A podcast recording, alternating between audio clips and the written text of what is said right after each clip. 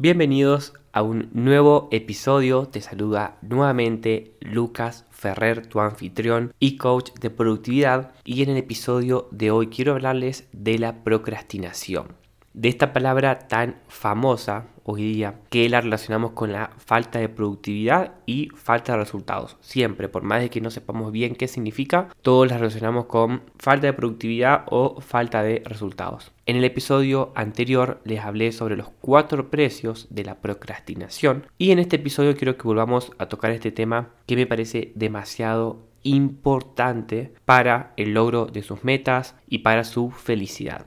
Tengamos en cuenta que, primero que nada, normalicemos este término porque también es como que hay muchas personas que ya están escuchando tanto esto que quieren como listo, dejar de procrastinar de un día para otro o le dan mucho, mucho, mucho peso a la procrastinación como si fuese lo único que está impidiendo que logren sus metas, sus objetivos y la realidad es que no es así. Tengamos en cuenta que absolutamente todas las personas procrastinamos, todas, desde personas que vos admirás hasta eh, vos mismo, hasta yo, hasta todo el mundo. El tema es cuando ya la procrastinación se convierte en algo constante. Ahí está el problema. Porque la procrastinación como tal no es un problema. Tengamos en cuenta que si vamos a la definición de procrastinación, procrastinar algo es postergar, aplazar una actividad con el objetivo de ganar tiempo o mm, no ponernos incómodos o directamente no hacerla en ese momento. Y así es que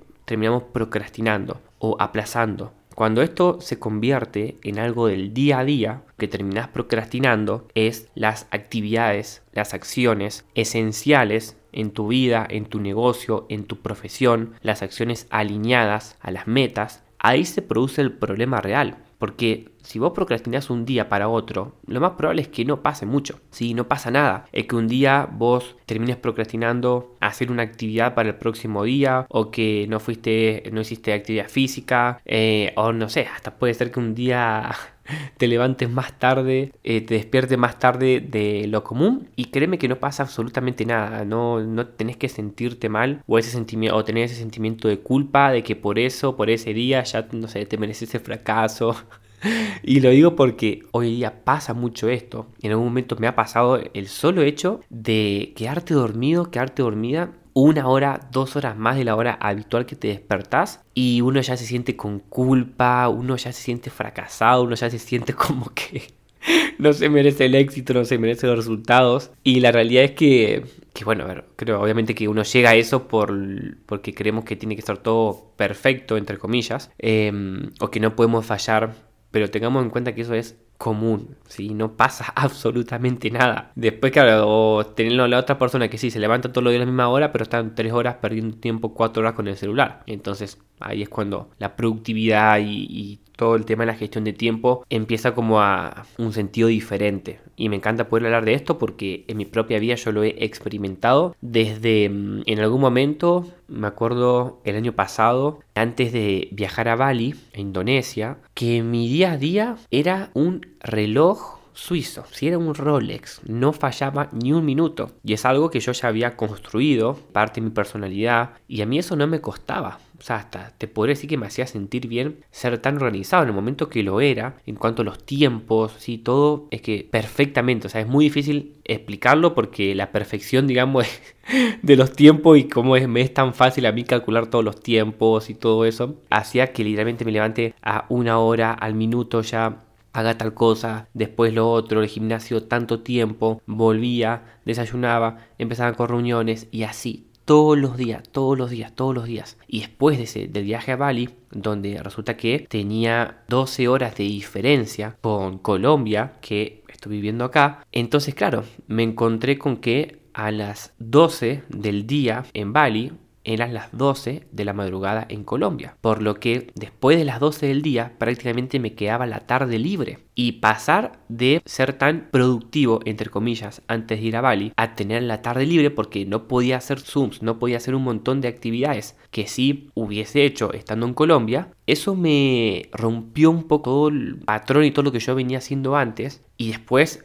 a la vuelta a Colombia yo dije, tengo que tomar decisiones porque no puedo seguir con la vida que estaba teniendo antes. Y a partir de ahí es que tomé decisiones de ser mucho más flexible con mis rutinas, con mis tiempos, de no estresarme si me demoro un poquito más en el gimnasio, si te levantas un poco más tarde, si haces otras actividades, porque hablamos o seguramente si ya eh, tenés un conocimiento en cuanto a que todo es energía, eh, algunas leyes universales, hay que entender que todo tiene un, ritmo. Y cuando se habla de flow, ¿sí? de fluir, antes de Bali yo estaba haciendo todo lo contrario a fluir, porque estaba controlando absolutamente todo. Y la realidad es que muchos de los resultados eh, muchas de las cosas que queremos atraer se producen ¿sí? cuando está fluyendo en el día a día. Ojo, y no significa, ah, ok, entonces no tengo que ponerme alarmas nunca, ni tengo que, y tengo que ver qué ocurre en mi día, no me voy a planificar nada, no, eso sí o sí que no, porque eh, para tener resultados hay que hacer ciertas acciones alineadas. Pero lo que voy es que no te sientas mal o no llegues a ese punto extremista de que si no te cumpliste un día o sí, eso, básicamente eso, cosas que nos pasan en el día a día, entonces ya te sientas mal y, ya te empiezan a venir como pensamientos de, que no vas a lograr el objetivo, no.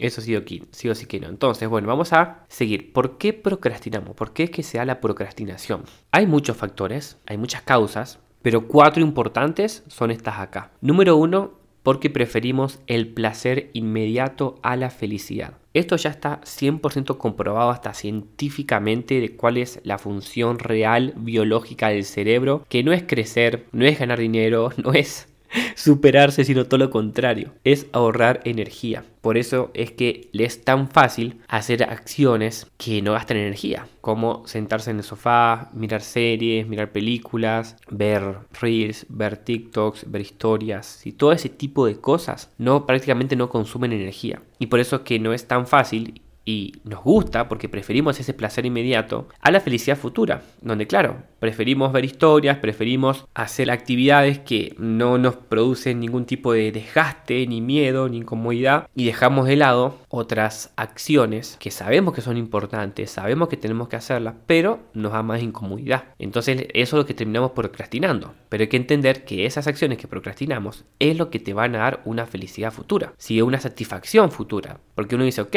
es más sencillo quedarse durmiendo que levantarse e ir al gimnasio. Pero levantarse, hacer actividad física, va a hacer que con el paso de los meses o de los años tengas el cuerpo que realmente querés. ¿sí? Que tu avatar, que tu cuerpo realmente lo veas y te, y te guste y te sientas orgulloso, orgullosa de eso. Como digo, es más fácil lo otro, pero precisamente esas acciones esenciales es lo que te van a dar el resultado. Número dos, porque tenemos miedo.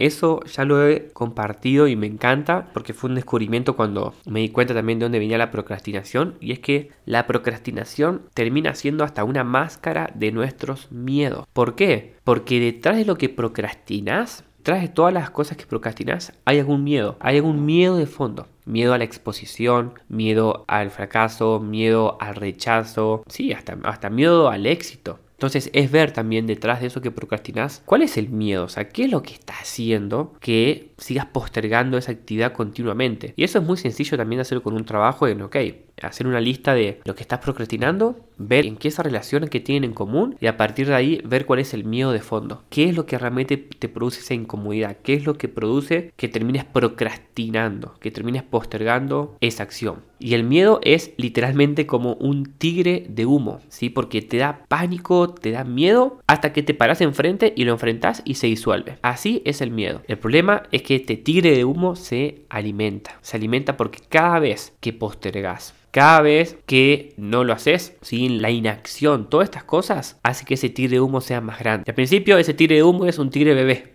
que te hace dudar, pero mm, con el paso de los días de los meses y hasta de los años, ese tigre se hace un monstruo, literalmente se hace algo tan grande que parece hasta real, ¿sí? que literalmente que parece hasta real. Y a mí me ha pasado con los primeros miedos que tenía cuando comencé a emprender, te estoy hablando hace unos 10 años, 9, 8 años, porque fueron miedos que se mantuvieron durante, mucho tiempo, que fuera era el miedo al rechazo, el miedo a la exposición, el miedo a hablar en público, ¿sí? a equivocarme, porque esos miedos habían estado alimentados por tanto tiempo que el yo solamente el solo hecho de pensar en que tenía que hacer algo de eso, mi corazón empezaba a latir muy fuerte porque fíjense cómo ya había una química interna, ese miedo termina siendo toda una química que hacía obviamente que yo dijera, no, si siento esto es porque todavía no estoy listo. Me identificaba con ese dolor, con esa incomodidad. Por eso es tan importante que entendamos que todo ese miedo termina siendo algo completamente mental. Número 3, porque no tenemos las ideas claras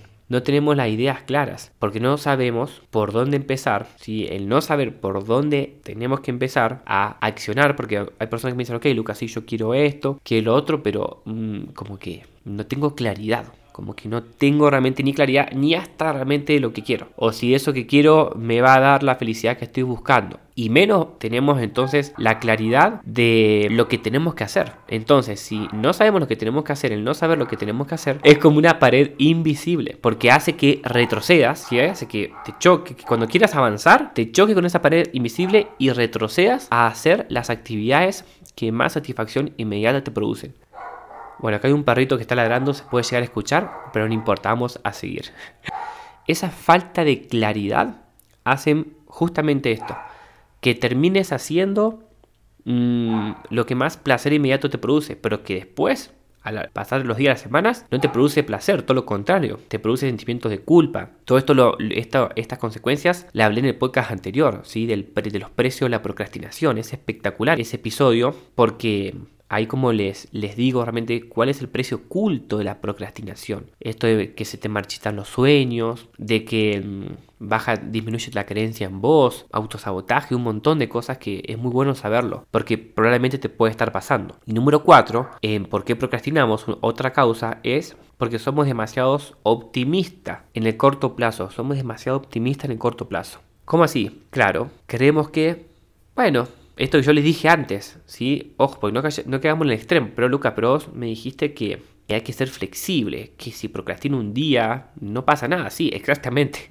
si procrastinas un día o si eh, lo haces muy poquito no pasa nada. El problema es que cuando esto se produce en algo constante, también somos optimistas pensando que vamos a tener igual resultados. Y uno dice, ok, bueno, pero si no hago esta actividad que me está dando miedo y que encima nadie sabe que no la estoy haciendo, voy a tener resultados igual entonces la sigo procrastinando hasta que me sienta seguro de poder hacerlo. Y la realidad es que no lo veamos desde el punto de vista de, ok, pero igual nadie sabe, no pasa nada. No, tenés que verlo internamente como si eso está produciendo un nudo energético. Y ese nudo energético, por no estar haciendo algo que sabes que tenés que hacer, produce un bloqueo energético. Y ese bloqueo energético está impidiendo que los resultados se te den. Porque todo lo exterior es un reflejo de nuestro interior. Entonces, ¿qué es lo que pasa con la procrastinación a nivel energético? Que significa que estás produciendo un montón de bloqueos. Y eso hace que por consecuencia, externamente, por más de que creas que estás siendo ocupado, sí, mejor dicho, que estás siendo ocupado, que estás accionando, las cosas externamente no se te dan, ¿no? Porque estás siendo muy incoherente internamente. Y esto es también otro descubrimiento que he tenido últimamente, de que la abundancia externa termina siendo un reflejo de la coherencia que vos estás teniendo internamente. Entonces, si estás justamente sintiéndote mal con vos mismo, por vos mismo, porque sabes que hay cosas que no estás haciendo, por más de que quieras disimularlo, no se puede engañar a la energía. No es imposible, es imposible. Es como con las mentiras, y yo se lo he, hecho hasta aconsejado a amigos o personas, no sé, que han hecho cosas que no, no van con, mis valores, con mi ética de trabajo y demás, en que dicen, no, bueno, Lucas, pero yo voy a hacer esto, pero igual no se entera nadie. No, no pasa nada porque nadie se va a enterar. Y yo le digo, a esa que me dice que desconfianza, le digo, ok, puede ser que nadie físicamente se entere, pero hay algo que no puedes engañar, y es a vos mismo. ¿sí? Es, es como cuando el tema de ser fiel. Uno cuando es infiel, en no, no solamente él es infiel a otra persona, uno es infiel con uno mismo primero. Y lo mismo con esto, entonces no puedes engañar. Y ahí hay leyes, hay leyes universales, ¿sí? hasta la ley del karma, la ley de la correspondencia, causa-efecto. Entonces eso va a producir algún efecto sí o sí. Si la ley de la siembra cosecha, todo, hay muchas leyes que las, llamamos de diferentes formas, pero termina siendo lo mismo, que obviamente no me voy a extender ahí porque no es un episodio de, leyes universales, eh, que sí me gusta muchísimo ese tema y algún día podemos hablar un poco de todo esto, pero como les digo, muy importante que tengan en claro esta de qué tan coherente, la pregunta qué tan coherente están siendo con ustedes mismos. Entonces, la procrastinación es el problema. ¿Sí? ¿La procrastinación es el problema realmente? La mayoría de personas creen que sí, porque cuando yo hago preguntas en Instagram, sobre cosas de productividad, mucha gente me pone sobre la procrastinación. Sí, o mi problema, me hecho problema la procrastinación. La realidad es que la, la, procrastinación no es un problema, la procrastinación es una consecuencia. Si es una consecuencia, lo que tenemos que buscar nosotros es cuáles son las causas. Sí, porque el problema no es la consecuencia, el problema es la causa. Claro, cuando vemos la procrastinación como un problema, es ahí que todos los cambios, todo lo que queremos hacer, lo hacemos desde un nivel superficial, lo hacemos desde, ok, no me gustan los resultados, entonces trato de cambiar los resultados. Y la realidad es que hay causas que producen esos resultados, entonces hasta que no cambiemos, hasta que no modifiquemos las causas, el resultado va a seguir exactamente igual. O sí, a ver, puede cambiar un poco. Sí, puede cambiar un poco el resultado, pero las causas son absolutamente todo. Es como cuando hablamos de pensamientos y creencias. Muchas veces no se habla de esto de la forma correcta y yo he caído también con algunos mentores al principio de esto de las afirmaciones y de pensar positivo. Y ok, entonces uno cree que simplemente escribiendo afirmaciones en el día a día y solamente pensando positivo ya vamos a tener resultados diferentes. Y la verdad de todo es que hay algo más poderoso que los pensamientos que son las creencias. Todos tenemos un cierto marco de creencias. Hasta que no modifiquemos las creencias, hasta que no tengamos creencias alineadas a la vida que nosotros queremos tener y trabajemos en esas creencias, nunca vamos a tener un resultado constante, algo que sea que perdure en el largo plazo. Porque ok, quizás tuviste un golpe de suerte o te fue bien en algo y no sé, vamos a suponer que estás queriendo ganar mucho más dinero. Ok, listo, y lo hiciste. Pero la larga, si no trabajaste una creencia que quizás está haciendo que no puedas, no sé, una creencia en cuanto a la relación con el dinero, que haga que no tengas inversiones, ahorros, que no vivas en tranquilidad. Eso es lo que va a seguir modificando tu vida siempre. Puedes cambiarte de trabajo, puedes hacer cosas diferentes, lo que te imagines, pero hasta que no se trabaje la creencia, nada va a tener resultado a largo plazo. Por eso siempre la pregunta es, ¿cuál es la causa? Siempre hay que volver a la pregunta de cuáles son las causas que están produciendo estas consecuencias. Buenas y malas, porque también no, no, no cagamos en, ok, entonces siempre te dice negativo, no, te puede estar yendo muy bien en algo, ok, ¿cuáles son las causas que están haciendo que me vaya, que me esté yendo tan bien? Sí, entonces es importante siempre encontrar las causas, porque las causas es siempre la base de todo, son los cimientos. Algo también que me parece muy importante es hablar de la claridad en el plan de acción. La claridad en el plan de acción es una causa para dejar de procrastinar. Es una de las causas más importantes de todas. Y principalmente es lo que mm, tienen mis clientes cuando toman mis programas y lo que no tienen antes. Sí, porque generalmente cuando llegan a mí es, está todo muy gris. Sí, hay mucha duda, mucha incertidumbre, literalmente que no hay claridad. En el 99,9% de las personas no hay claridad. Claro, entonces una de las cosas que más hacemos en los programas es en enfocarnos una vez que bueno, hacemos todo un trabajo de trasfondo, de bases, de cimientos, bueno, todo, es en establecer un plan de acción para tener claridad, para quitar también y romper con esta incoherencia con uno mismo. Entonces a partir de ahí, tener claridad, tener el camino claro, lo que hay que hacer, es que todo externamente se empieza a dar y por eso que en muy poco tiempo logramos resultados que de otra forma quizás tardan años. Pero no es, no es magia, es simplemente entender, cuál entender todo este tema de causas, de consecuencias, de trasfondo, de base, de cimiento, de creencias, bueno, muchas cosas que la sumatoria de todo esto hace que como consecuencia se terminen dando los resultados de, las personas, tus resultados. Y algo que me parece muy, muy, muy clave es aumentar la capacidad de decidir. Algo en lo cual todos tenemos que trabajar es en aumentar tu capacidad de tomar decisiones. Porque si te pones a pensar, todo lo que vos has logrado hoy día es porque alguna vez tomaste la decisión de dejar de procrastinar, de dejar de postergarlo y tomar acción y hacerlo. Por eso es que tenemos que aumentar nuestra capacidad de tomar decisiones, de tomar decisiones en el día a día, de tomar decisiones que nos ponen incómodos, de tomar decisiones que nos van a dar miedo, de, tomar decisiones que nos sacan de la zona de confort, de tomar decisión, la decisión de hacer lo que tenemos que hacer sin meterle tanta mente, sin, sin meterle tanta cabeza, que ahí es como la vez pasada compartía en una historia de Instagram, y es que cuando pensamos en el cómo es que viene el miedo. Y por eso es que muchas veces viene la procrastinación. Porque, ok, tenés que hacer algo, sabés que tenés que hacerlo, pero como estás pensando en el cómo, y ahí cuando pensás en el cómo vienen tus miedos de tener que hacerlo perfecto, de no equivocarte, de miedo al rechazo, de todo lo que uno tiene adentro, ahí lo procrastina. Pero tenés que montar tu capacidad de decidir. Si desde que te despertás en la mañana. Y esa capacidad de decidir se entrena. Si eso se entrena todos los días. Por eso que es un trabajo de todos los días. No es que, ok, decido un día y después ya me olvido. No. Todos los días decidiendo, haciendo cosas, haciendo lo que está alineado, haciendo quizás lo que no querés, pero sabes que es algo bueno, es que vas aumentando esa fuerza de voluntad. El trabajar tu capacidad de decidir hace que aumente tu fuerza de voluntad. Y si aumentas tu fuerza de voluntad, vas a poder tomar las mejores decisiones de tu vida, que van a llevar a que vos tengas esa vida de tus sueños. Esto me parece muy, muy, muy clave, estos puntos y esto, la capacidad de decidir, tiene muchas otras consecuencias muy importantes, como esto que te hablé de la fuerza de voluntad. Es demasiado importante tener la fuerza de voluntad bien desarrollada. La gente cae en adicciones por no tener su fuerza de voluntad bien desarrollada. La gente no tiene resultados deja las cosas a medias por no tener su fuerza de voluntad bien desarrollada. La disciplina, todo eso viene después de la fuerza de voluntad, sí, también la disciplina muchas veces es una consecuencia, no es una causa. Por eso que mucha gente piensa también que, ay no, yo cuando sea más disciplinado y sí voy a tener resultados. Y la realidad es que